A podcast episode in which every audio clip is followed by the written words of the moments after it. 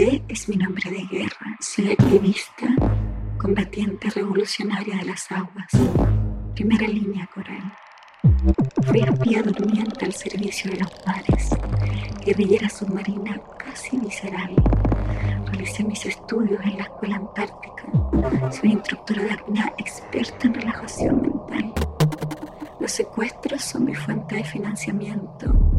Mi vida gira en torno a la protección de las profundidades. Cuido mi cabello con esmero, soy de mediana estatura y de rasgos delicados. Crecí en una familia protectora de arrecifes.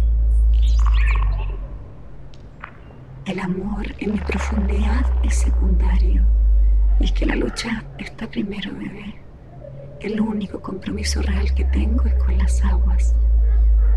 Hago nados nocturnos y porto mis propias armas.